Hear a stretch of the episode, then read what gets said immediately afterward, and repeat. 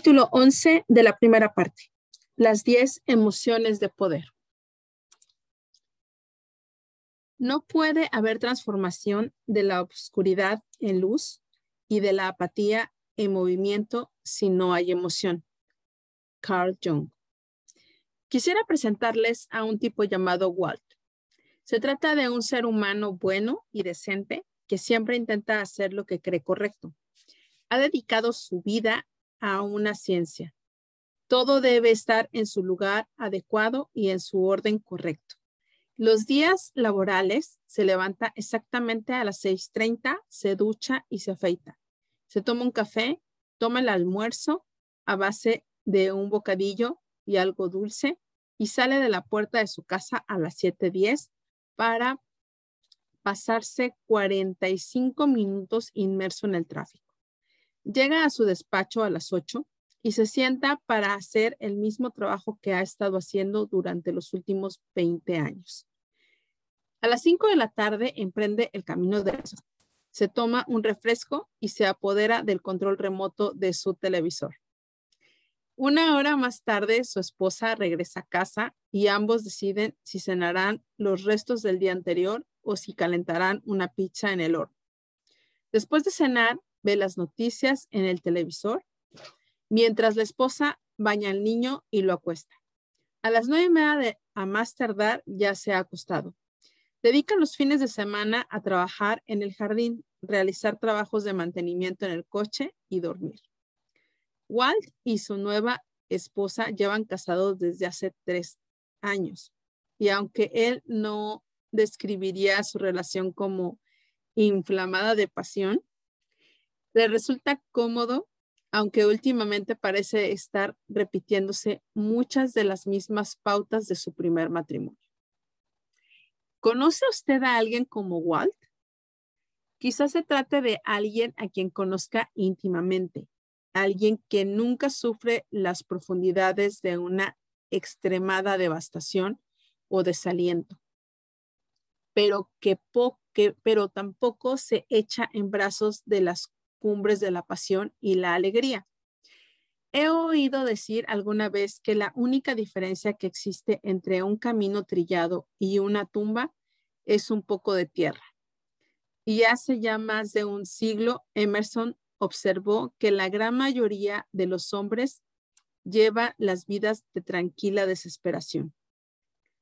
Cuando nos disponemos a entrar en el próximo siglo, esa frase podemos aplicarla desgraciadamente más que nunca. Si hay algo que he observado en las innumerables cartas que he recibido desde que escribí Poder sin Límites, es el abrumador predominio de esa clase de disociación en las vidas de las personas, algo que sucedió por su deseo de evitar el dolor y la avidez con la que se abalanzan sobre, la, sobre una oportunidad de sentirse más vivos más apasionados, más electrizados. Desde mi perspectiva, al viajar por el mundo y conocer a personas de todas las condiciones y tomarles el pulso a literalmente cientos de miles de individuos, me he dado cuenta de que todos sentimos instintivamente el riesgo de la línea plana emocional y y de que buscamos desesperadamente formas de conseguir que nuestros corazones vuelvan a latir.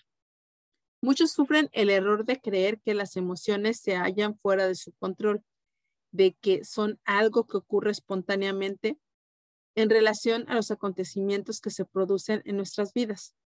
A menudo tememos las emociones como si fueran virus que nos apuntan y atacan cuando somos más vulnerables. En ocasiones pensamos en ellas como primas inferiores de nuestro intelecto y descartamos su validez o asumimos que surgen en respuesta a lo que otros nos hacen y dicen. ¿Cuál es el elemento común de todas estas creencias? La idea errónea de que no tenemos control sobre esas cosas misteriosas llamadas emociones a partir de su necesidad de evitar sentir ciertas emociones, la gente está dispuesta a menudo a hacer muchas cosas, incluso ridículas. Se entrega a las drogas, al alcohol, al exceso de comida, al juego, Se deja arrastrar hacia la depresión debilitadora para evitar hacer daño a una persona querida o ser herido por ella.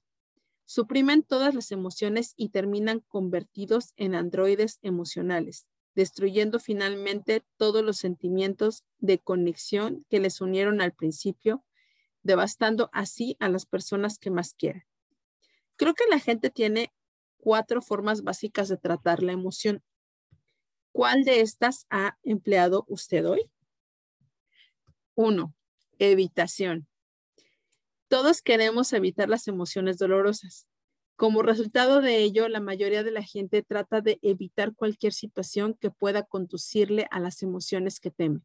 O peor, o peor aún, algunas personas tratan de no sentir ninguna emoción. Si, por ejemplo, temen el rechazo, tratan de evitar cualquier situación que produzca al rechazo. Se alejan así de las relaciones con los demás no aspiran a ocupar puestos de trabajo desafiantes. Tratar las emociones de este modo es la trampa definitiva, porque aun cuando evita las situaciones negativas, puede protegerle a corto plazo. Le impide experimentar el verdadero amor, la intimidad, la conexión que más se desea. Y, en último término, no se pueden evitar los sentimientos. Una actitud mucho más poderosa sería la de aprender a encontrar el significado oculto y positivo de aquellas cosas de las que antes se había pensado que eran emociones negativas. Dos, denegación. Una segunda actitud a la hora de, de tratar la emoción consiste en adoptar la estrategia de la denegación. A menudo la gente intenta disociarse de sus propios sentimientos diciendo, no me siento tan mal. Mientras tanto, siguen acumulando el fuego dentro de sí mismas pensando en lo horribles que son las cosas o en cómo alguien se ha aprovechado de ella o en cómo lo han hecho todo bien, pero las cosas salieron mal y preguntándose por qué esas cosas le suceden siempre a ella. En otras palabras, no cambian nunca su enfoque o fisiología y continúan haciéndose las mismas preguntas limitadoras. Experimentar una emoción e intentar aparecer que no existen no hace sino producir más dolor. Ignorar los mensajes que están tratando de comunicar las emociones no contribuirán en nada a mejorar las cosas. Si ignora ese mensaje que trata de comunicarles sus emociones, estas aumentarán su amperaje, su intensidad, hasta que usted se vea obligado a presentarles atención. La solución no consiste en pretender ignorar las emociones. Comprenderlas y usarlas será la estrategia que aprenderá en este capítulo. Tres, competición. Muchas personas dejan de luchar contra sus emociones dolorosas y deciden soportarlas por completo. En lugar de aprender el mensaje positivo que la emoción intenta hacerles llegar, la intensifican y la hacen peor de lo que es. La emoción se convierte así en un dispositivo de valor y la persona empieza a competir con las demás diciendo, ¿crees que las cosas están mal para ti? Permíteme decirte cómo están de mal para mí. Eso se convierte literalmente en parte de su identidad, en una forma de ser único. Empiezan a enorgullecerse de sentirse peor que cualquier otra persona. Como ya se pueden imaginar, esta es una de las trampas más mortales de todas. Debe evitarse a toda costa esta actitud, porque se transforma en una profecía que se cumple a sí misma y en la que las personas terminan por tener un interés en sentirse mal de forma regular y se siente realmente atrapada. Una actitud mucho más poderosa y saludable consiste en tratar las emociones que consideramos como dolorosas, dándonos cuenta de que están también, estas también nos sirven a un propósito positivo. Y esta es la número cuatro, aprender y utilizarlas. Si quieres que su vida funcione de verdad, tiene que hacer que las emociones trabajen para usted. No puedo escapar de ellas no puede dejar de sintonizar con ellas. ni trivializarlas, ni huir de lo que significan, pero tampoco puede permitir que rijan su vida. Las emociones, incluso aquellas que parecen dolorosas a corto plazo, son como una verdadera brújula interna que le señala las acciones que debe usted llevar a cabo para alcanzar sus objetivos. Si no sabe cómo utilizar esta brújula, se encontrará permanentemente a merced de cualquier tempestad psíquica que sople en su camino. Muchas disciplinas terapéuticas parten de la presuposición errónea de que las emociones son nuestros enemigos y de que el bienestar emocional se encuentra enraizado en nuestro pasado. La verdad es que usted y yo podemos pasar de llorar a reír en un santiamén, siempre y cuando la pauta de nuestro enfoque mental y fisiología se vea interrumpida con la fuerza suficiente. El psicoanálisis freudiano, por ejemplo, busca esos secretos profundos y oscuros en nuestro pasado para explicar nuestras dificultades presentes.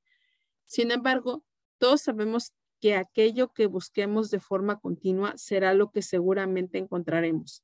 Si anda buscando constantemente las razones por las que su pasado ha dificultado su presente o por qué se siente tan mal, su cerebro le ofrecerá referencias para apoyar esa actitud y crecerán las apropiadas emociones negativas. Sería mucho mejor adoptar la creencia global de que el pasado no equivale al futuro la única forma de utilizar con efectividad sus emociones consiste en comprender que éstas le sirven. Tiene que aprender que sus emociones y utilizarlas para crear los resultados que desea para alcanzar una mayor calidad de vida. Las emociones que antes consideraba como negativas, a partir de ahora las llamaremos señales de la acción. señales de la, para la acción. Una vez que se haya familiarizado con cada señal y su mensaje, sus emociones dejarán de ser enemigas y se convertirán en aliadas. Serán sus amigas, mentoras y entrenadoras. Le guiarán a través de las cumbres más altas de su vida y de los momentos bajos más desmoralizantes. Aprender a utilizar estas señales le liberará de sus temores y le permitirá experimentar todas las riquezas de las que somos capaces los humanos. Así pues, para llegar a este punto, tiene que cambiar sus creencias globales acerca de lo que son las emociones. No son depredadoras, ni sustitutos de la lógica, ni productos de los caprichos de otras personas. Son señales para la acción que tratan de guiarle hacia la promesa de una mayor calidad de vida. Si se limita a reaccionar ante sus emociones mediante una pauta de evitación, se le escapará el valioso mensaje que éstas le ofrecen. Y si continúa pasando ese mensaje por alto y lo logra manejar sus emociones cuando aparecen por primera vez, estas aumentarán hasta producir crisis Todas nuestras emociones son importantes y valiosas si aparecen en las cantidades, el momento y el contexto adecuados. Debe darse cuenta de que las emociones que están experimentando en este mismo momento son un regalo, una guía, un sistema de apoyo, una llamada a la acción. Si suprime sus emociones y trata de eliminarlas de su vida o si las magnifica y permite que lo controlen todo, estarán despilfarrando uno de los recursos más preciosos de la vida. Así pues, ¿cuál es la fuente de las emociones? Usted mismo es la fuente de todas sus emociones. Usted es el único que las crea. Muchas personas creen que tienen que pasar ciertas experiencias para sentir las emociones que desean. Por ejemplo, no se dan permiso a sí mismos para sentirse amados o felices o seguros a menos que se cumpla una serie de expectativas. Pues bien, yo estoy aquí para, decir, para decirte que puede usted sentirse como quiera, en cualquier momento que lo desee. En los seminarios que llevo a cabo cerca de mi hogar en Del Mar, California, hemos creado un sistema divertido para recordarnos quién es el verdadero responsable de nuestras emociones. Esos seminarios se llevan a cabo en una exquisita residencia para veraneantes de cuatro estrellas. El Inn El Leuberge, situado justo frente al océano y cerca de la estación del tren. Unas cuatro veces al día se oye el fuerte silbido del tren al pasar. Algunos de los que participan en el seminario se sienten irritados por la interrupción. Recuerde que hasta entonces no había nada sobre el vocabulario transformacional, por lo que decidí que esta me ofrecía una oportunidad perfecta para transformar la frustración en diversión. A partir de ahora dije, cada vez que oigamos el silbido del, tren, lo celebraremos quiero comprobar hasta qué punto pueden sentirse bien cada vez que oigan ese silbido. Siempre estamos esperando a que aparezca la persona o la situación adecuada para sentirse bien. Pero ¿quién determina esa es la persona o la situación adecuadas? Cuando usted se siente bien, ¿quién quién le hace sentirse bien? Usted mismo. Lo que sucede es que tiene establecida una regla según la cual debe esperar hasta que A, B o C se produzcan para sentirse bien. ¿Por qué esperar? ¿Por qué no establecer una regla estipulando que cada vez que oigamos el silbido del tren, nos sentiremos automáticamente de forma estupenda? Lo bueno es que probablemente el silbido del tren es mucho más constante y predecible que las personas o las situaciones que cada cual espera para sentirse bien. Ahora, cada vez que oímos el silbido del tren, surge el júbilo entre los presentes. La gente salta inmediatamente de su asiento, grita y aúlla de alegría, y actúan como maníacos estúpidos, incluyendo a médicos, abogados y ejecutivos, personas supuestamente inteligentes antes de llegar. Cuando todos vuelven a sentarse, se oyen las risas desatadas. ¿Cuál es la lección? Que no tenemos que esperar a nada o a nadie. No necesitas ninguna razón especial para sentirte bien. Puede decidir sentirse bien ahora mismo sencillamente porque está vivo y porque así lo desea. Por lo tanto, si usted, la fuente de todas las emociones, ¿por qué no se siente bien durante todo el tiempo? Ello se debe una vez más a que sus llamadas emociones negativas le están transmitiendo un mensaje. ¿Cuál es ese mensaje de estas señales para la acción? Le están diciendo que aquello que está haciendo ahora no funciona, que la razón por la que, por la que siente dolor es o bien la forma en que percibe las cosas o los procedimientos que están usando y específicamente la forma en que comunica sus necesidades y deseos a los demás o las acciones que está llevando a cabo. Por lo que está haciendo, no produce los resultados que desea, por lo que tiene que cambiar su actitud. Recuerde que sus percepciones se hayan controladas por aquello sobre, sobre lo que enfoca la atención y por los significados que interpreta de las cosas. Y usted puede cambiar su percepción en un momento limitándose a cambiar la forma en que utiliza su fisiología y haciéndose una pregunta mejor. Sus procedimientos incluyen su estilo de comunicación. Quizás ha sido demasiado duro en su forma de comunicarse o quizás el procedimiento elegido ni siquiera logra comunicar sus necesidades y espera que los demás sepan lo que usted necesita. Esta podría crear una gran cantidad de frustración, enfado y heridas en su vida. Quizás esta señal para la acción de sentirse herido está tratando de decirle lo que necesita hacer para cambiar su forma de comunicarse, de modo que no vuelva a sentirse herido en el futuro. Sentirse deprimido es otra llamada para la acción, que le dice que necesita cambiar su percepción de que los problemas o los que se enfrenta son permanentes o se hallan fuera de control. O quizás necesite emprender alguna acción física para manejar un ámbito de su vida y recordar una vez más que es usted quien se encuentra al frente de la situación. Este es el verdadero mensaje de todas las señales para la acción. Lo único que hace es tratar de apoyarle para que emprenda una acción tendente a cambiar la forma en que piensa, para cambiar su forma de percibir las cosas o los procedimientos que utiliza para comunicarse o comportarse.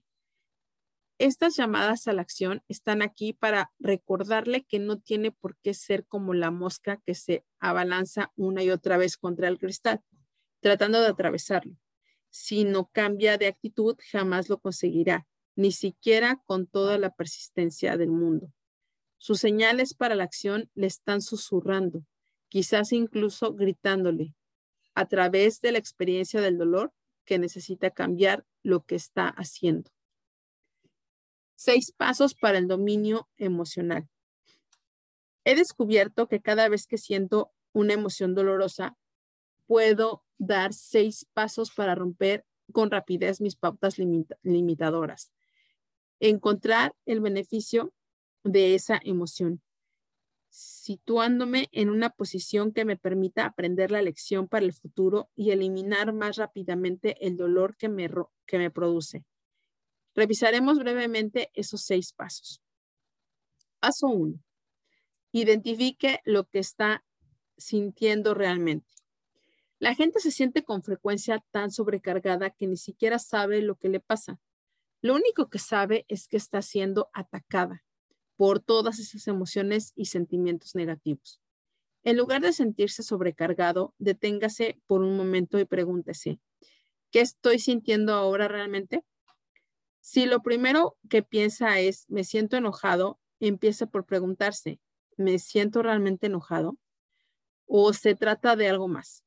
Quizás en realidad lo que me, siento es herido o me siento como si hubiera perdido algo.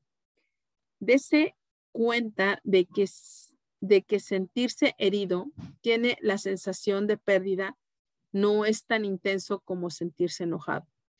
El simple hecho de tomarse un momento para identificar lo que está sintiendo realmente y empezar a cuestionar sus emociones es suficiente para disminuir la intensidad emocional que experimenta y en consecuencia podrá afrontar la situación con mucha mayor facilidad y rapidez. Si, por ejemplo, dice, ahora mismo me siento rechazado, puede preguntarse, ¿me siento realmente rechazado o quizás experimento una sensación de separación de la persona a la que amo?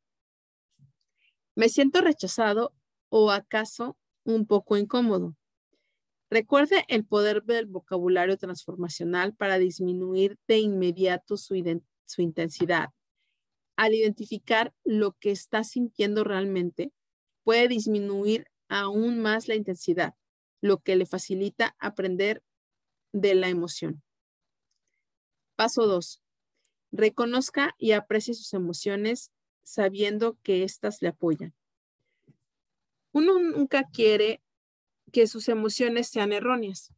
La idea de que cualquier cosa que sienta es errónea constituye una forma de destruir la comunicación sincera consigo mismo, así, así como con los demás. Agradezca el hecho de que haya una parte de su cerebro que le envía una señal de apoyo, una llamada a la acción para efectuar un cambio, ya sea en su percepción de algún aspecto de su vida o en sus acciones. Si está dispuesto a confiar en sus emociones, sabiendo que aun cuando no las comprenda en ese momento, todas y cada una de las que experimenta están ahí para ayudarle a efectuar un cambio positivo. Tendrá inmediatamente la guerra que antes libraba consigo mismo. En lugar de eso, se sentirá moviéndose hacia soluciones sencillas. Convertir una emoción en algo erróneo raras veces logra que ésta sea menos intensa. Aquello a lo que se resista tenderá a persistir. Cultive la sensación de aprecio por todas sus emociones y lo mismo que un niño que necesita atención, descubrirá que sus emociones se calman casi de inmediato. Paso 3. Tenga curiosidad por el mensaje que le ofrecen esta emoción. ¿Recuerda el poder de cambiar los estados emocionales? Si se sitúa en un estado mental en el que sienta verdadera curiosidad por aprender algo Eso constituye una verdadera interrupción de pauta de cualquier emoción y le permite aprender mucho sobre sí mismo. Sentir curiosidad le ayuda a dominar su emoción, a solucionar el desafío y evita que el mismo problema vuelva a surgir en el futuro. Al empezar a sentir la emoción, siente curiosidad por lo que ésta tiene que ofrecerle en realidad. ¿Qué necesita hacer ahora mismo para mejorar las cosas? Si se siente solitario, por ejemplo, experimente curiosidad y pregúntese, ¿es posible que esté interpretando mal la situación y entienda que me siento solo cuando en realidad dispongo de toda clase de amigos? Si, se, si les hiciera saber que deseo visitarles, ¿no les encantaría a ellos visitarme también a mí? Me está evitando, me está enviando mi sensación de soledad el mensaje de que necesito comprender una acción, salir más y conectar con la gente. He aquí cuatro preguntas que puede hacerse para sentir curiosidad acerca de sus emociones. ¿Qué es lo que deseo sentir realmente? ¿Qué tendría que creer para sentirme como me he estado sintiendo? ¿Qué estoy dispuesto a hacer para crear una solución y manejar esto ahora mismo? ¿Qué puedo aprender de esto? Al experimentar curiosidad por sus emociones, aprenderá distinciones importantes acerca de ellas, no solo hoy, sino también en el futuro. Paso 4. Obtenga confianza en sí mismo. Confía en que puede manejar esta emoción inmediatamente.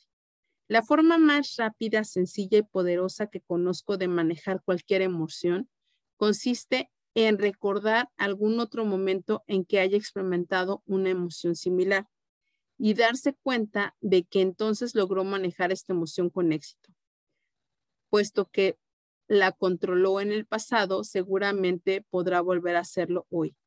La verdad es que si ha experimentado alguna otra vez esta señal para la acción y ha pasado por ella, ya dispone de una estrategia acerca de cómo cambiar sus estados emocionales.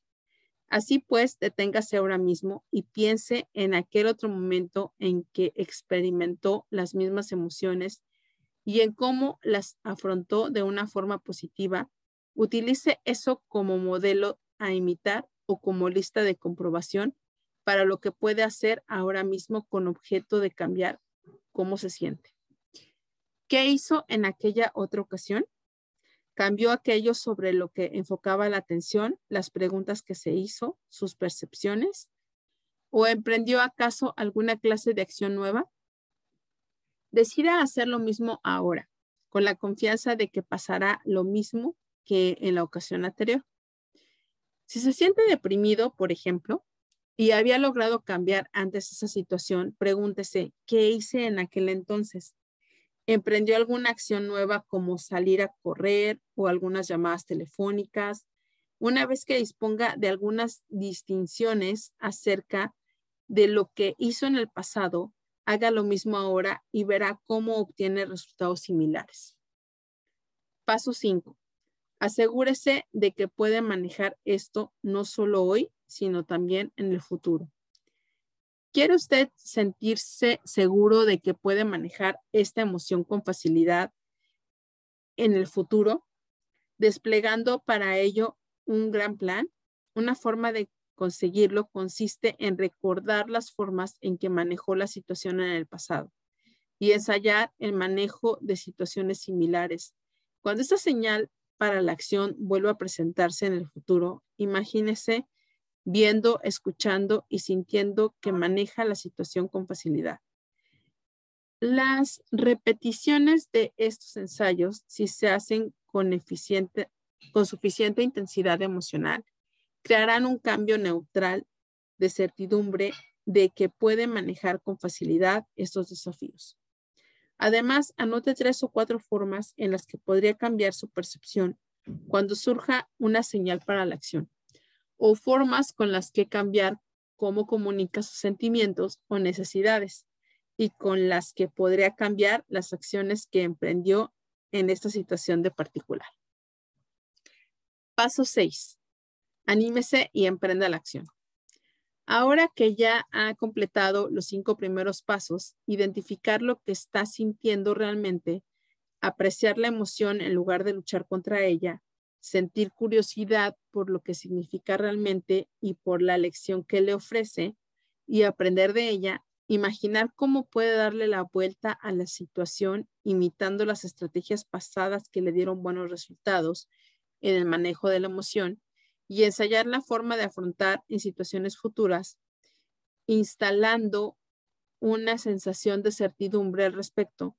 El paso final a dar resulta evidente. Anímese y emprenda la acción. Déjese animar por, los, por el hecho de que puede manejar esta emoción con facilidad y aprenda alguna acción inmediata para demostrarlo. No se quede empantanado en las emociones limitadoras que esté experimentando. Exprésese utilizando lo que haya ensayado internamente para crear un cambio en su percepción o en sus acciones. Recuerde que las nuevas distinciones que acaba de establecer cambiarán la forma en que se siente y no solo hoy, sino también cómo afrontará esas emociones en el futuro. En estos seis sencillos pasos puede dominar virtualmente cualquier emoción que aparezca en su vida.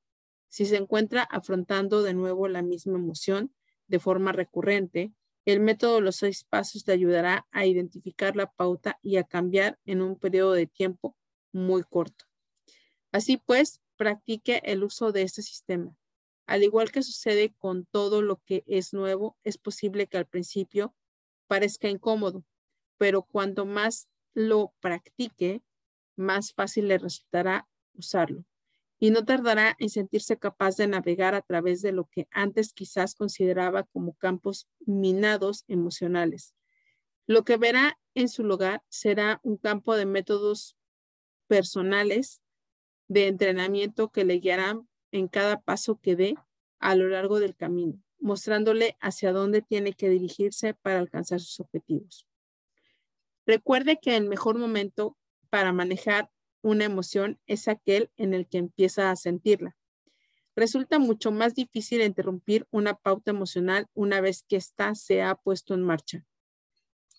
Mi, mi filosofía es mate al monstruo cuando todavía es pequeño.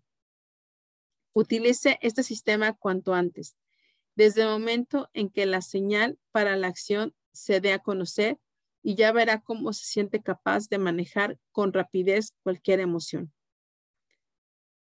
Las 10 señales para la acción. Solo con dar estos seis pasos ya puede cambiar la mayoría de sus emociones, pero no tener que, pero para no tener que utilizar ni siquiera estos seis pasos, Quizá le resulte útil tener una comprensión consciente de lo de qué posible mensaje están tratando de transmitirle las emociones más importantes o señales para la acción. A continuación, compartiré con usted las 10 emociones fundamentales que la mayoría de la gente trata de evitar, pero que usted utilizará para impulsarse a emprender la acción. El hecho de leer esta lista de señales para la acción no le proporcionará un dominio inmediato de sus emociones. Para obtener los beneficios tiene que usar estas distinciones de forma consciente. Le sugiero que vuelva a leer varias veces esta sección, subrayando aquellos ámbitos que sean especialmente significativos para usted y anotando las señales para la acción en una tarjeta que pueda llevar consigo a todas partes como recordatorio de lo que la emoción significa realmente para usted y qué acción puede emprender para utilizarla. Adhiera una de estas pequeñas tarjetas a la visera de su coche, no solo para verla durante el día, sino para hacerlo también en el caso de verse metido en un embotellamiento de tráfico y empezar a sentirse hervir la rabia. En tal caso, podrá revisar la tarjeta y recordar así la naturaleza positiva de los mensajes que está recibiendo. Empecemos por la llamada a la acción más básica de todas, la emoción de la incomodidad. Las emociones de incomodidad no tienen una cantidad tremenda de intensidad, pero nos molestan y crean en nosotros la angustiosa sensación de que las cosas no están bien. El mensaje, el aburrimiento, la impaciencia, la inquietud, la tensión o una leve sensación de desconocimiento le transmiten el mensaje de que algo no está bien del todo. Quizá no tiene bien sintonizada su forma de percibir las cosas o las acciones que está llevando a cabo no producen los resultados que desean. La solución, afrontar las emociones de incomodidad es bien simple. Uno, utilice las habilidades que ya ha aprendido en este libro para cambiar su estado de ánimo. Dos, clarifique lo que desea. Tres, redefine sus acciones. Pruebe una actitud ligeramente diferente y vea si puede cambiar inmediatamente la forma en que se siente la situación y o cambiar la calidad de los resultados que se están produciendo. Al igual que sucede en todas las emociones, los sentimientos de incomodidad se intensificarán si no los afronta. La incomodidad es algo doloroso, pero la anticipación del posible dolor emocional es mucho más intensa que la propia incomodidad que esté experimentando en ese momento. Usted y yo necesitamos recordar que nuestra imaginación puede hacer que las cosas sean 10 veces más intensas que cualquier cosa que podamos experimentar en la vida real. De hecho, tanto en el ajedrez como en las artes marciales hay un axioma válido en este caso. La amenaza del ataque produce un mayor efecto que el ataque en sí mismo. Cuando empezamos a anticipar dolor, sobre todo cuando se trata de niveles intensos, desarrollamos a menudo las señales para la acción del temor las emociones de temor incluyen todo lo que va desde niveles bajos de preocupación y recelo hasta una intensa preocupación, ansiedad, susto o incluso temor. Los temores sirven para un propósito y su mensaje es sencillo.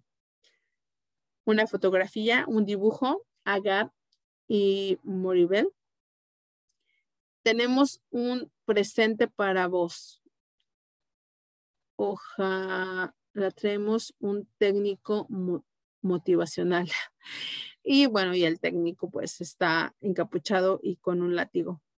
Es una técnica muy, muy motivadora. ¿No?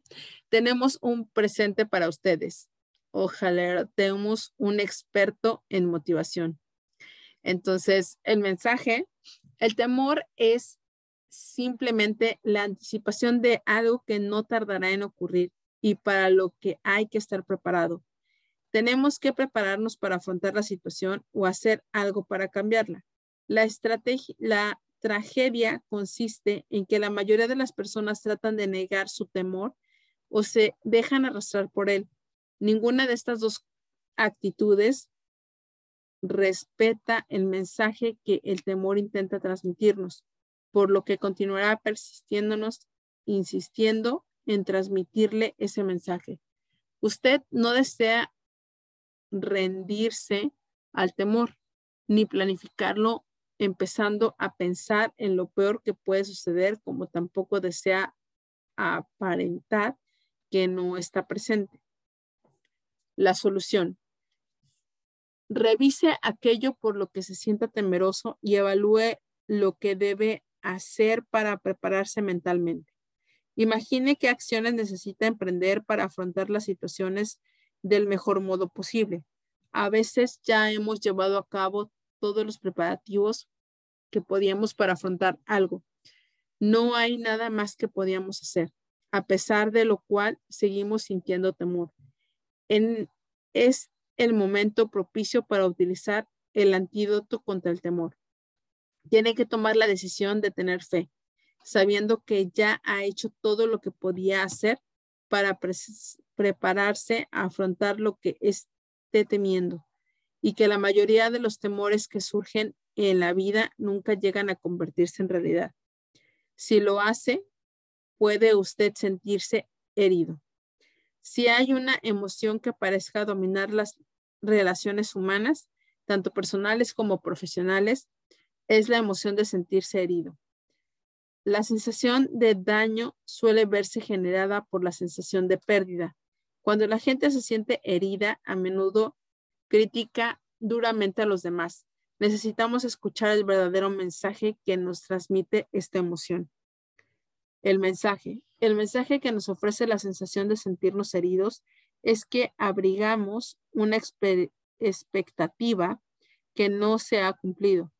Esta sensación surge muchas veces cuando esperamos que alguien cumpla su palabra y no lo hace, aun cuando no le haya dicho usted lo que espera. Como sucede, por ejemplo, cuando espera que una persona no comparta lo que usted le haya dicho confidencialmente. En este caso, experimenta una sensación de pérdida de intimidad de esa persona y quizás incluso una pérdida de confianza. Esa sensación de pérdida es lo, es lo que crea la sensación de sentirse herido. La solución debe darse cuenta de que en realidad es muy posible que no haya perdido nada. Quizá lo que necesitaba perder es la falsa percepción de que esa persona está tratando de herirle o hacerle daño. Quizá ella no se haya dado cuenta del impacto que sus acciones puede tener sobre su vida. En segundo lugar, tómese un momento y vuelva a evaluar la situación. Pregúntese, ¿hay realmente alguna pérdida aquí? ¿O acaso estoy jugando esta situación demasiado pronto y con excesiva dureza? Tres, una tercera solución que puede ayudarle a, desprenderse de las sensaciones de sentirse herido consiste en comunicar a la persona implicada de forma elegante y apropiada su sentimiento de pérdida. Dígale, el otro día, cuando ocurrió tal y tal cosa, interpreté erróneamente que eso no te importaba y experimenté una sensación de pérdida. ¿Puedes explicarme lo que sucedió en realidad? Al cambiar su estilo de comunicación y clarificar lo que está sucediendo en realidad, descubrirá con frecuencia que la herida desaparece en un momento. No obstante, si no se enfrenta con la sensación de sentirse herido, esto se amplifica y a menudo se transforma en enfado. Las emociones de cólera incluyen todo lo que va desde sentirse suavemente irritado hasta el propio enfado, el resentimiento, la furia o el sentirse encolerizado. El mensaje, el mensaje del enfado consiste en que alguna otra persona ha violado una regla o, criterio importante de, su vida, aunque esa persona también puede ser usted mismo. Hablemos más al, al respecto en el capítulo 16 que trata sobre las reglas. Al recibir el mensaje del enfado, debe comprender que puede cambiar esta emoción en un momento. La solución para ello tiene que, uno, darse cuenta de que puede haber interpretado mal la situación, que su enfado con esa persona se puede haber roto, sus reglas pueden estar basando en el hecho de que ella no conoce lo que es importante para usted, aunque usted crea que debería conocerlo. Dos, darse cuenta de que aun cuando una persona rompa uno de sus propios criterios, las reglas que usted aplica no son necesariamente las correctas, aunque tenga la impresión de que sí lo son. Hágase preguntas más capacitadoras, como por ejemplo, a la larga, ¿es cierto que le importo realmente a esta persona? Interrumpa las pautas del enfado preguntándose, ¿qué puedo aprender de esto? ¿Cómo puedo comunicar la importancia que tiene para mí estos criterios? Y hacerlo saber a esta persona de una forma que la induzca a ayudarme y a evitar la violación de mis propios criterios en el futuro. Por ejemplo, si se siente enfadado, cambie su percepción. Quizá esa persona no conocía las reglas que usted aplica o cambie su procedimiento. Quizá no logró usted comunicarle con efectividad cuáles eran sus necesidades reales o cambie el comportamiento. Dígales claramente a los demás, por ejemplo, eh, esto es un asunto privado. Prométeme que no lo compartirás con nadie. Para mí es algo realmente importante. Para muchas personas, el estado consciente o el no lograr satisfacer los propios criterios y reglas conduce a la frustración. La frustración puede proceder de muy diversas avenidas. Cada vez que nos sentimos rodeados por obstáculos en nuestras vidas, que hacemos continuos esfuerzos sin obtener las recompensas que esperamos, tendemos a sentir la emoción de la frustración. El mensaje, el mensaje de la frustración es una señal de excitación. Significa que su cerebro está convencido de que podría hacer las cosas mejor de lo que, de lo que está haciendo ahora. La frustración es muy diferente a la desilusión, que es el sentimiento de que hay algo que desea en la vida, pero que nunca logra alcanzar. En contraste, la frustración es una señal muy positiva. Significa que la solución de su problema se encuentra al alcance, pero que lo están haciendo en la actualidad no, pero lo que está haciendo en la actualidad no funciona. Lo que necesita cambiar es su actitud para alcanzar su objetivo. Es una señal para que sea más flexible. ¿Cómo puede enfrentarse a la frustración? La solución. Sencillamente, uno, darse cuenta de que la frustración es su amiga y buscar frenéticamente nuevas formas de obtener un resultado. ¿Cómo puede flexibilizar su actitud? Obtenga, dos, obtenga alguna información sobre cómo afrontar la situación y encuentre un modelo que imitar, alguien que haya encontrado ya una fórmula de conseguir lo que desea. Pregúntele cómo puede usted ser más efectivo para producir el resultado deseado.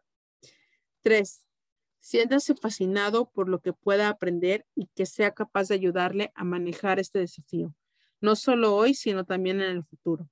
Y hacerlo de un modo que consuma muy poco tiempo y energía y que le produzca una sensación de alegría.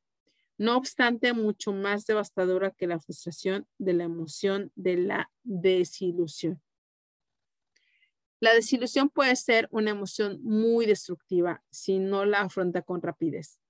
Se trata de la devastadora y sencilla, se trata de la devastadora sensación de sentirse desinflado o que de algo se le va a escapar a uno para siempre. Cualquier cosa que le haga sentirse triste o derrotado como resultado de esperar más de lo que consigue produce desilusión. El mensaje, el mensaje que ofrece la desilusión es el que probablemente no va a producirse una de las expectativas que usted tenía, un objetivo que realmente deseaba alcanzar, por lo que ha llegado el momento de cambiar sus expectativas y hacer, hacerlas más apropiadas a la situación y emprender la acción para establecer de inmediato y alcanzar un nuevo objetivo y esa es precisamente la solución. La solución, la solución a la desilusión consiste en, uno, imaginar inmediatamente algo que pueda aprender de esta situación y que le ayude en el futuro a alcanzar eso mismo que anda usted persiguiendo. Dos, establecer un nuevo objetivo, algo que sea incluso más inspirador hacia lo que puede realizar un progreso inmediato.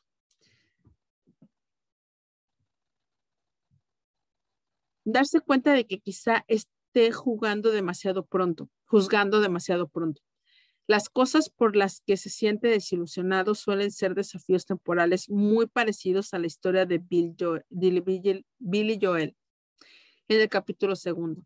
Como ya he dicho, usted y yo necesitamos recordar que los retrasos de Dios no son negativas. Es posible que se encuentre usted en lo que yo denomino tiempo de espera. A menudo la gente se dispone para la desilusión al establecer expectativas completamente irreales. Si no va y planta una semilla hoy mismo, no puede regresar mañana con la esperanza de ver un árbol.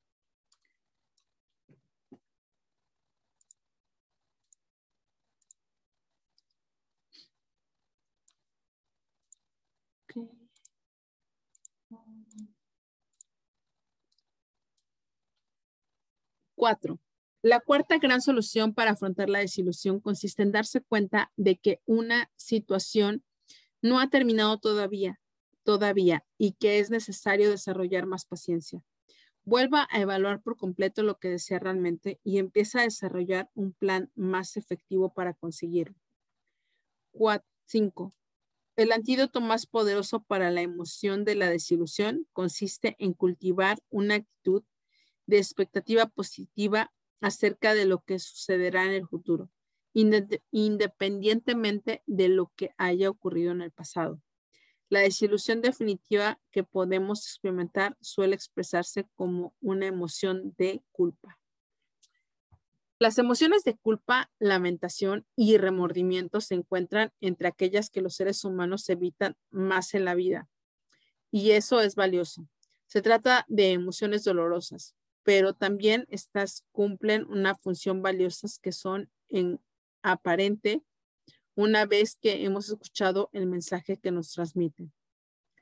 El mensaje, la sensación de culpa le dice que ha violado uno de sus propios elevados criterios y que tiene que hacer algo inmediatamente para asegurarse de que no volverá a violar este principio en el futuro.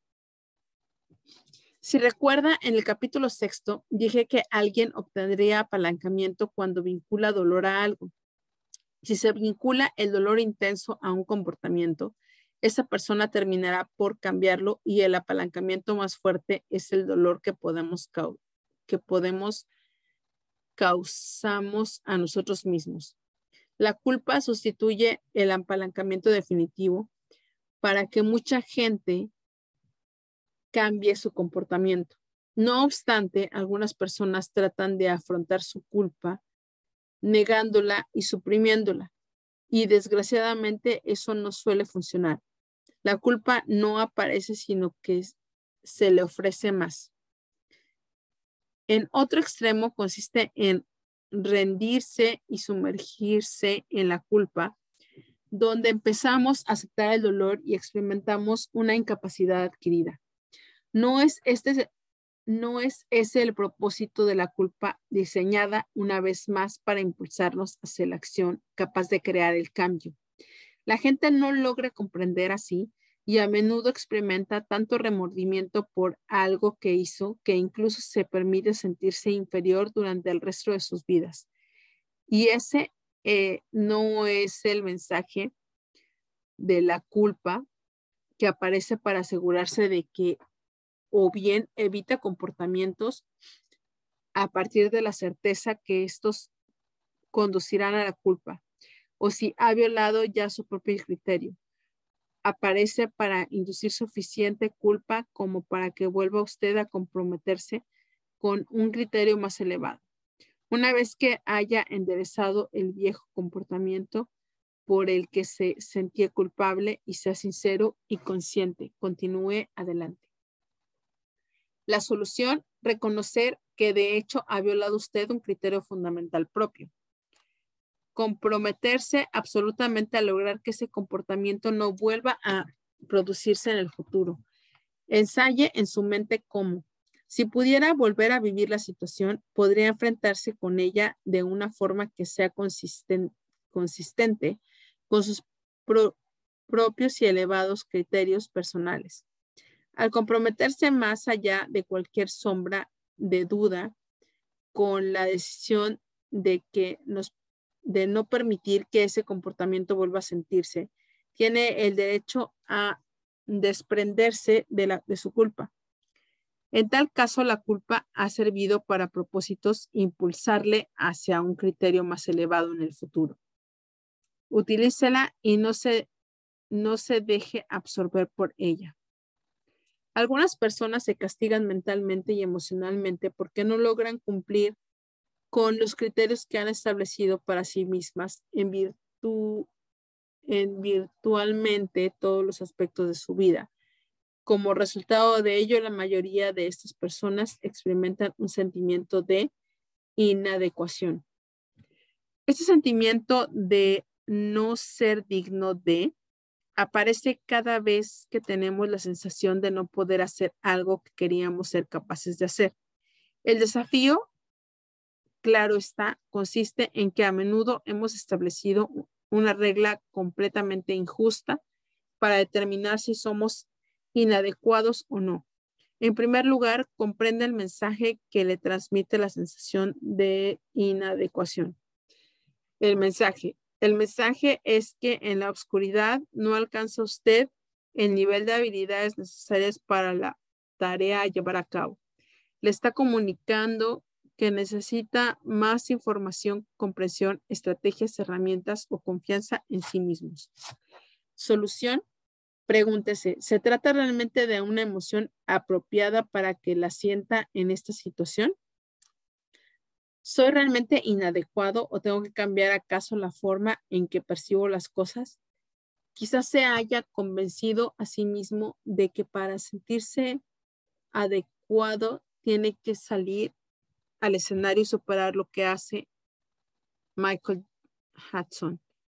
Se trataría probablemente de una percepción inapropiada. Si su sentimiento está justificado, el mensaje de la inadecuación es lo que necesita encontrar una forma de hacer algo mejor de lo que ha estado haciendo. En tal caso, la solución también es evidente. Cada vez que se sienta inadecuado, aparece el valor que eso se transmite para, para cambiar. Recuerde que no es usted perfecto y que tampoco tiene por qué serlo. Al darse cuenta de ello, puede empezar a sentirse adecuado en el momento en que decida comprometerse con Cani, la mejor, la mejora constante e interminable de este ámbito correcto, concreto. Tres, encuentre un modelo a imitar, alguien que sea efectivo en el ámbito en el que usted se siente adecuado y obtenga algo de entrenamiento de esas personas. El proceso de decidir dominar este ámbito eh, de su vida, realizar incluso pequeños progresos, ya es suficiente para lograr que una persona se sienta incapaz de hacer una cosa, empiece a convertirse en alguien que está aprendiendo. Esta emoción es crítica porque cuando la persona se halla en un estado anímico, tiende a caer en la trampa de la incapacidad adquirida y empieza a considerar el problema como algo insuperable. No solo podría haber una mentira mayor que esa. No es que usted esté incapacitado. Puede que no haya sido entrenado o que no tenga habilidades en un ámbito en particular, pero en modo alguno es lo que piensa. La capacidad para la grandeza es lograr que lleva en sí mismo incluso ahora. Cuando empezamos a sentir que los problemas son permanentes, omnipresentes y o que tenemos que afrontar muchas cosas, más cosas de las imaginadas, tendremos a sustituir a las emociones, sucumbir a las emociones de sobrecargado o abrumado. La aflicción, la depresión y la impotencia no son más que expresiones de sentirse sobrecargado o abrumado. La calificación se produce cuando se tiene la sensación de que no hay, no hay ningún significado capacitador en algo que ha ocurrido o, que, o de que su vida se ve impactada negativamente por las personas, los acontecimientos o las fuerzas situadas fuera del alcance del control, de su control. Las personas que se encuentran en este estado de ánimo se sienten abrumadas y a menudo empiezan a sentir que nada puede cambiar la situación, que el problema es demasiado grande, que se pertenece omnipresente y, personal. La gente se deja arrastrar hacia estos estados emocionales cuando percibe el mundo de una forma que le parece sentir que ocurren muchas más cosas de lo que es capaz de afrontar, por lo que el ritmo, la cantidad y la intensidad de las sensaciones parecen abrumadoras. El mensaje. El mensaje que le transmite esa preocupación es que necesita volver a evaluar lo que es más importante para usted en estos momentos.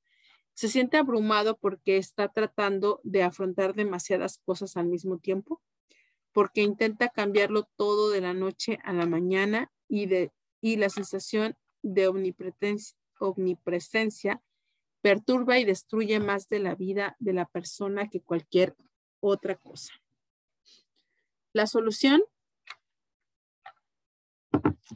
debe desarrollar inmediatamente una sensación de control sobre su propia vida para hacerlo así, simplemente, de entre todas aquellas cosas que afronta en su vida, decida cuál es prioritaria. Ahora anote todas las cosas que para usted sea importante conseguir y colócalas por orden de importancia. Es el simple hecho de anotarlas en un papel le permitirá experimentar la sensación de estar controlando lo que sucede. Aborde lo primero que aparece en su lista y continúe emprendiendo la acción hasta que lo haya dominado. En cuanto haya dominado un ámbito en particular, empezará a desarrollar impulso propio. Su cerebro empezará a darse cuenta de que se ha hecho usted con el control de las cosas, de que ya no se siente sobrecargado, abrumado deprimido, de que el problema no es permanente y de que siempre se le ocurrirá una. Cuatro. Cuando, cuando piense que, hay, que ya es hora de desembarcarse de una emoción abrumadora como la aflicción, enfoque la atención sobre aquello que pueda controlar y dése cuenta de que en todo aquello debe existir algún significado capacitador, aun cuando no lo pueda comprender todavía. Nuestra autoestima, la unidad a menudo a nuestras habilidades para controlar el ambiente que nos rodea. Cuando creamos en nuestras propias mentes un ambiente que ejerce exigencias demasiado intensas y simultáneas sobre nosotros, nos sentimos sobrecargados, pero también disponemos del poder para cambiar eso enfocado la atención sobre aquello que podamos controlar y afrontándolo paso a paso. No obstante, la emoción que quizá tema más la gente es la desconexión, conocida también como la soledad. La soledad, cualquier cosa que nos haga sentirnos solos, aislados de los demás, permanece eh, a esta categoría. ¿Se ha sentido alguna vez realmente solo? Yo creo, yo creo que exista nadie que no haya experimentado alguna vez. El mensaje, el mensaje de la soledad es que necesita relacionarse con la gente. Pero, ¿qué significa ese mensaje? A menudo la gente piensa que eso significa mantener una relación eh, sexual o llegar a la intimidad con alguien rápidamente.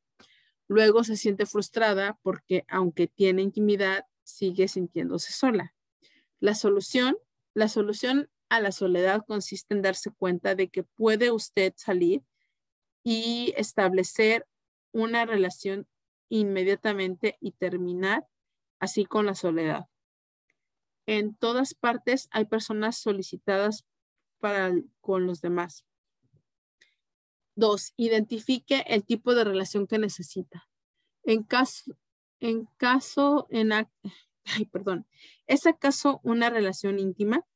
Quizás solo se trate de una buena amistad o de alguien que le escuche o con quien hablar y reír. Tiene que identificar cuáles son sus verdaderas necesidades. Una tercera forma de cambiar su estado emocional cuando se sienta solo consiste en recordar. Recordar aquello que haya de bueno en el hecho de sentirse solo y que significa realmente me, me preocupo por la gente y me encanta estar con ella. Necesito descubrir qué clase de relación debo establecer con alguien ahora mismo y luego emprender una acción inmediata para que no se produzca, para que eso se produzca.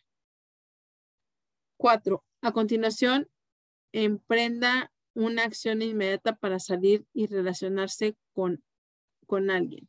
Así pues, aquí tienes una lista de las 10 señales para la acción. Como puedes ver, cada una de estas emociones le ofrece mensajes capacitadores y en llamamiento para cambiar para cambiar o bien sus percepciones falsas y limitadoras y bien sus, sus procedimientos inadecuados, es decir, su estilo de comunicación o sus acciones. Para alcanzar plenamente esta lista, recuerde revisar seis veces, perdón, perdón, perdón, perdón. Recuerde revisarla varias veces y con cada repetición busque y subraye los mensajes positivos que le transmite cada señal, así como las soluciones que puede utilizar en el futuro. Casi todas las emociones negativas tienen su base en estas 10 categorías o son algún híbrido de ellas, pero puede enfrentarse a cualquiera de ellas en la forma que hemos escrito antes, dado los seis pasos experimentando curiosidad y descubrimiento el significado capacitador que le están ofreciendo. Debemos cultivar nuestro jardín. Voltaire. Piensa en su mente, sus emociones y su espíritu como una especie de jardín. La forma de conseguir una cosecha abundante y nutritiva es plantando semillas como amor, calidez y aprecio, en lugar de semillas como desilusión, enfado y temor. Empiece a pensar en esas señales para la acción como si fueran las malas hierbas que aparecen en su jardín. La, presencia de una mala hierba es una llamada para la acción, ¿no le parece? No está diciendo tienes que hacer algo, tienes que arrancar esto y dejar espacio para que crezcan plantas mejores y más sanas. Siga cultivando la clase de plantas que desea y arranque las malas hierbas en cuanto observe su presencia. Permítame ofrecerle a continuación 10 semillas que puede plantar en su jardín. Si las alimenta enfocando la atención en sentir lo que desea, sentir cada día, se elevará hasta un nivel de grandeza. Esas semillas son capaces de crear una vida que florezca y alcance su potencial más elevado. Revisémosla juntos y tomemos, y tomemos conciencia de que cada una de estas emociones representa un antídoto para cualquiera de las emociones negativas que puede haber sentido usted previamente. Las 10 emociones de poder. 1. Amor y calidez. La expresión del amor parece capaz por sí sola de fundir cualquier otra emoción negativa con la que entre en contacto. Si alguien se enfada con usted, puede seguir amando a esa persona con facilidad, adoptando la creencia esencial extraída del libro, un curso sobre milagros.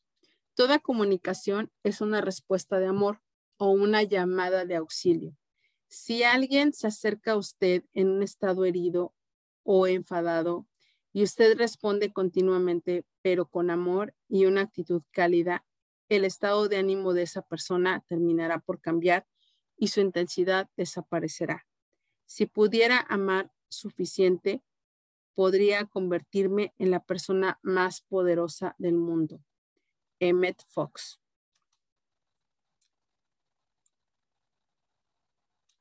Dos, aprecio y gratitud. Estoy convencido de que la mayoría de las emociones poderosas son la expresión de amor, cada una dirigida hacia caminos diferentes. Para mí, el aprecio y la gratitud son dos de las emociones espirituales más importantes que expresan activamente mi aprecio y amor por todo aquello que me han regalado, la vida, que me han ofrecido la gente y la experiencia. Vivir en este estado emocional estimulará su vida más que ninguna otra cosa que yo conozca. Cultivar estas emociones es como cultivar la vida.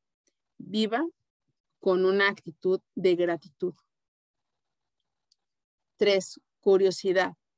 Si quiere creer realmente, crecer, si quiere crecer realmente en su vida, aprenda a ser tan curioso como un niño. Los niños saben asombrarse, por eso se nos hacen tan simpáticos. Si quiere curarse del aburrimiento, sea curioso. Si es curioso, nada será un trabajo rutinario para usted sino que quedará, querrá estudiarlo, cultive la curiosidad y la vida será un estudio interminable lleno de alegría. Cuatro, excitación y pasión. La excitación y la pasión pueden añadirse jugo a cualquier cosa. La pasión puede transformar cualquier desafío en una tremenda oportunidad. La pasión es el poder es el poder desbocado por mover nuestras vidas hacia adelante a un ritmo más rápido que antes.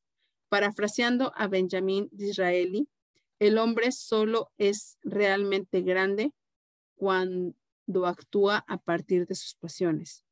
¿Cómo obtenemos pasión? Pues de la misma forma que obtenemos amor, calidez, aprecio, agradecimiento y curiosidad, porque decidimos sentirla. Utilice su fisiología, hable con mayor rapidez, visualice imágenes más rápidamente, mueva su cuerpo en la dirección que quiere seguir. No se limite a permanecer sentado casualmente ya pensar y a pensar. No puede sentirse lleno de pasión si se deja caer pesadamente sobre la silla de su despacho. Respira superficialmente y arrastra las palabras al hablar. 5. Determinación. Todas las emociones descritas anteriormente son valiosas, pero hay una que debe experimentar para crear algo duradero y valioso en este mundo. Eso le dictará cómo afrontar las perturbaciones, los desafíos y las desilusiones. La determinación significa la diferencia entre quedarse empantanado y sentirse alcanzando por el poder iluminador del compromiso. Si lo que quiere es perder peso, haga esas llamadas telefónicas de negocio o avance en cualquier cosa obligándosela a hacerla. Utilice en un estado de determinación de la voluntad. Todas sus acciones surgirán de esta única fuente y usted será automáticamente aquello que necesita para alcanzar su objetivo. Actuar con determinación significa tomar la decisión congruente y comprometida mediante la que se renuncia a cualquier otra posibilidad. La determinación es la llamada del despertador de la voluntad humana. Anthony Robbins. Con determinación puede conseguir cualquier cosa. Sin ella se encuentra condenado a la frustración y la desilusión. La base del valor estriba en nuestra voluntad de hacer lo que sea necesario, de actuar a pesar del temor. Y el valor es el fundamento de que nace la determinación. La diferencia entre sentirse realizado y sentirse dependiente consiste en el cultivo del músculo emocional de la determinación. Sin embargo, y a pesar de tener toda esa determinación a sus órdenes, asegúrese también de poder romper su propia pauta y cambiar su aproximación a las cosas. ¿Por qué romperse, romperse la crisma cuando un muro sí puede mirar un poco hacia la izquierda y encontrar una puerta para pasar del otro lado?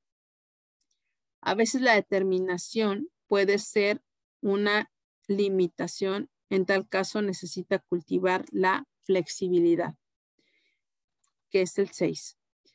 Si hay una semilla que plantar capaz de garantizar el éxito, es la habilidad de cambiar su actitud. De hecho, todas estas señales para la acción, eso que solía llamar emociones negativas, no son más que mensajes para que sea más flexible. Elegir ser flexible significa elegir ser feliz.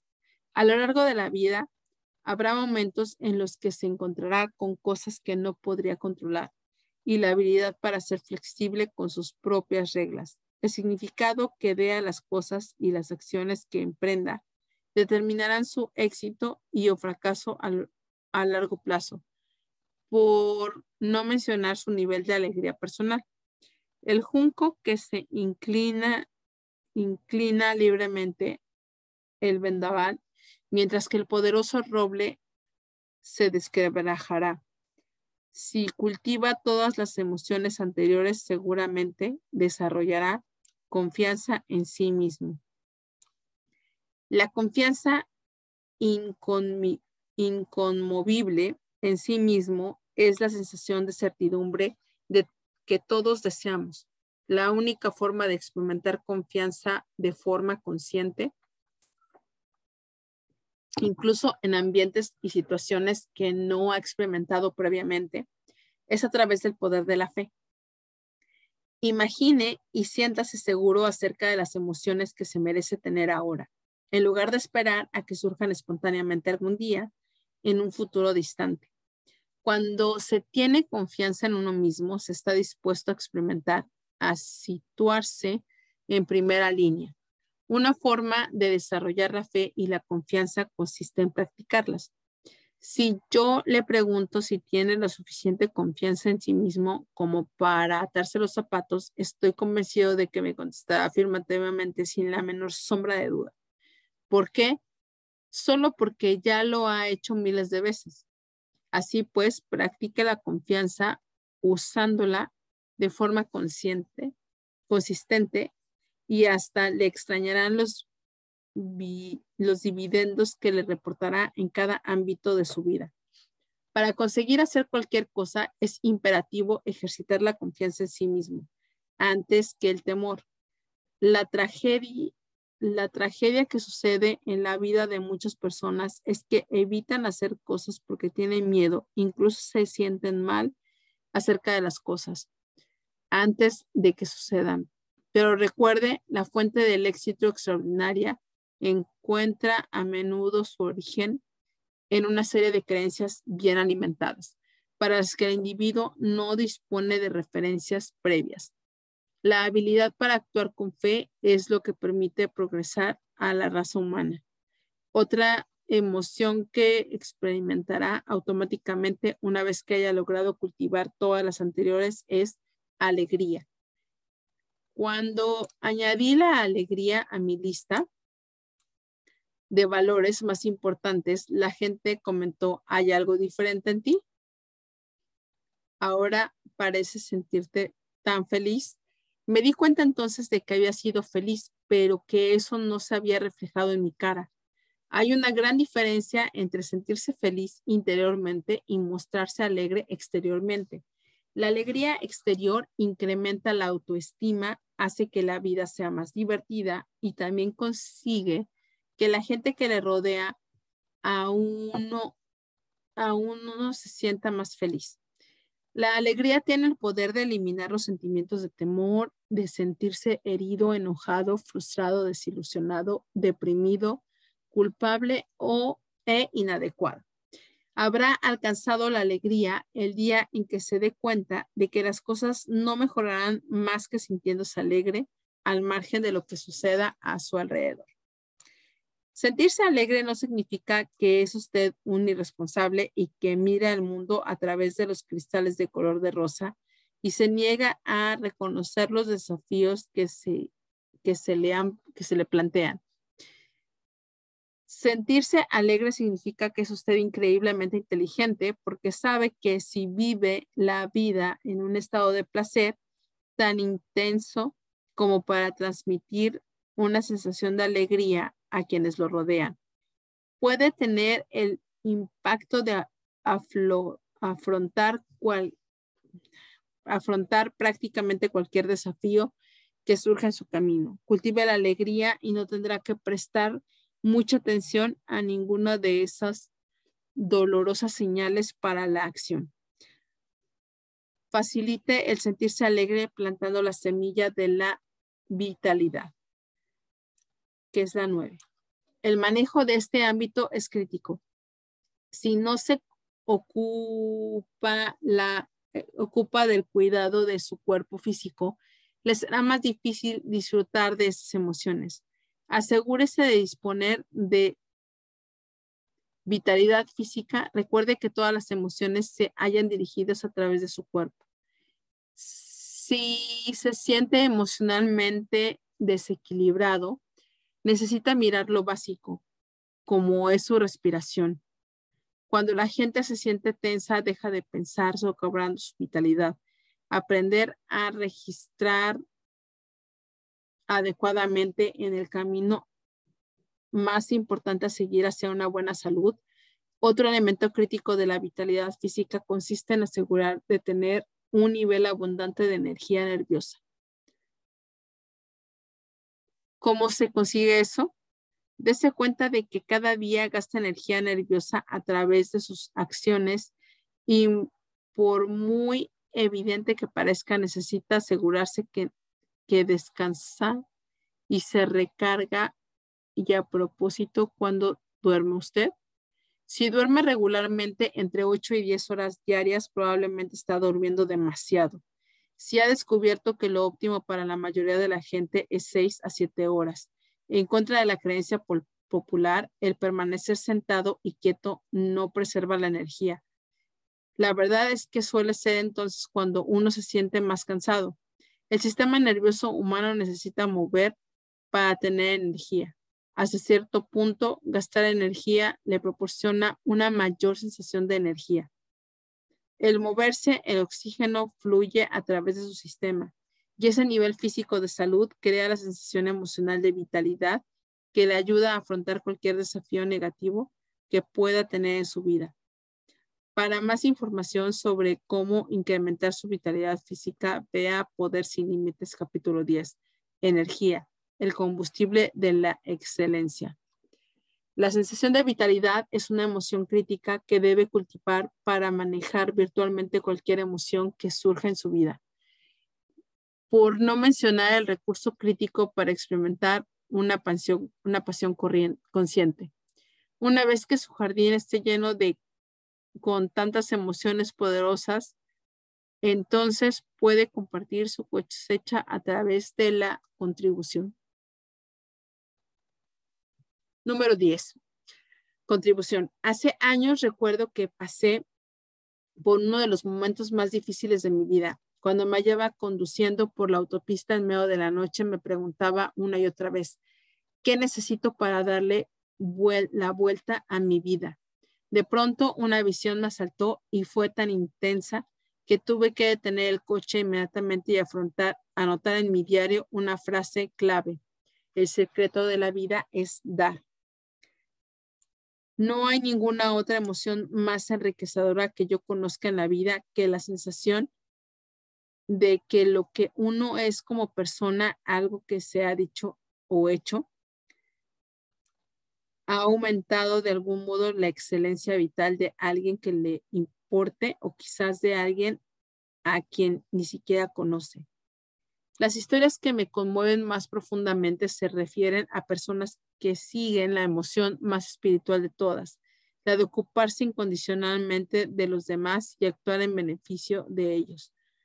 Cuando, cuando vi la obra musical Los Miserables, me sentí profundamente conmovido por el personaje de Jim Valjean porque era un hombre bueno que quería dar mucho a los demás. Deberíamos cultivar cada día esa sensación de contribución, enfocando la atención no solo sobre nosotros mismos, sino también sobre los demás. No obstante, tenga cuidado de no caer en la trampa de ayudar a los demás a su propia costa. Presentar el papel de Martin no, no concuerda con la con el verdadero sentido de la contribución, pero sí puede darse a sí mismo y a los demás y hacerlo en una escala mesurable que le permita saber que su vida ha importado. Tendrá un sentido de la conexión con la gente y una sensación de orgullo y autoestima que jamás podían proporcionarle ni el dinero, ni los logros, la fama o el reconocimiento.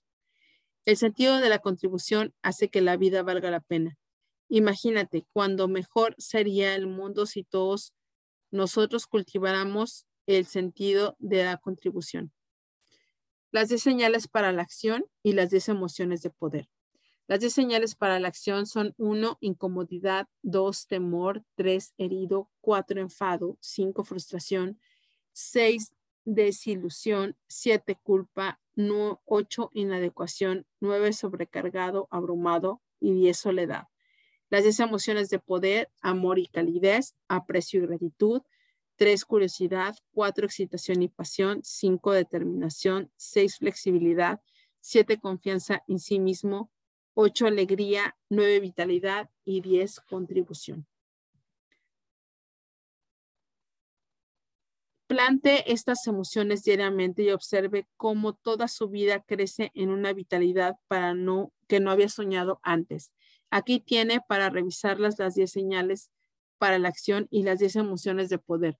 No me cansaré de resaltar la importancia de aprender en aprender a usar las emociones negativas por lo que son, llamadas para la acción y de conocimiento y de comprometerse a cultivar las emociones positivas. Recuerda la tarjeta en la que anotó todos los mensajes y soluciones que le ofrecen las señales para la acción. Revísala con frecuencia durante el día. Al hacerlo, observe que las emociones positivas que acaban de tratar, de tratar constituyen grandes antídotos contra las señales para la acción. En otras palabras, si se siente incómodo, el amor y la calidez le ayudarán a cambiar. Si se siente temeroso, el sentido de la gratitud elimina esa emoción. Si se siente herido y luego experimenta curiosidad por lo que está pasando, eso sustituye la sensación de sentirse herido. Si se siente enojado y transforma esa sensación emocional en excitación y pasión, piense en lo que puede conseguir. La frustración puede desaparecer mediante el uso de la terminación. La desilusión se disuelve siendo flexible en su actitud. La culpa desaparece en cuanto cualquiera lo en cuanto adquiere la confianza de que va a, a tenerse a tenerse a sus nuevos criterios. La inadecuación deja de existir si se siente alegre, porque ya no queda espacio para ella. La sensación de sobrecarga desaparece con la de poder y la vitalidad personal. La soledad se disuelve en el momento en que imagine cómo contribuir a los demás. Me gustaría ahora que llevara a cabo un ejercicio que le permitirá asociarse plenamente con la sencilla y poderosa herramienta de las emociones. Uno, durante los dos próximos días, en cualquier momento que experimente una sensación incapacitadora o emoción negativa, siga los seis pasos del dominio emocional. Identifique a qué categoría permanece y reconozca su valor en cuanto a transmitirle el mensaje que necesita.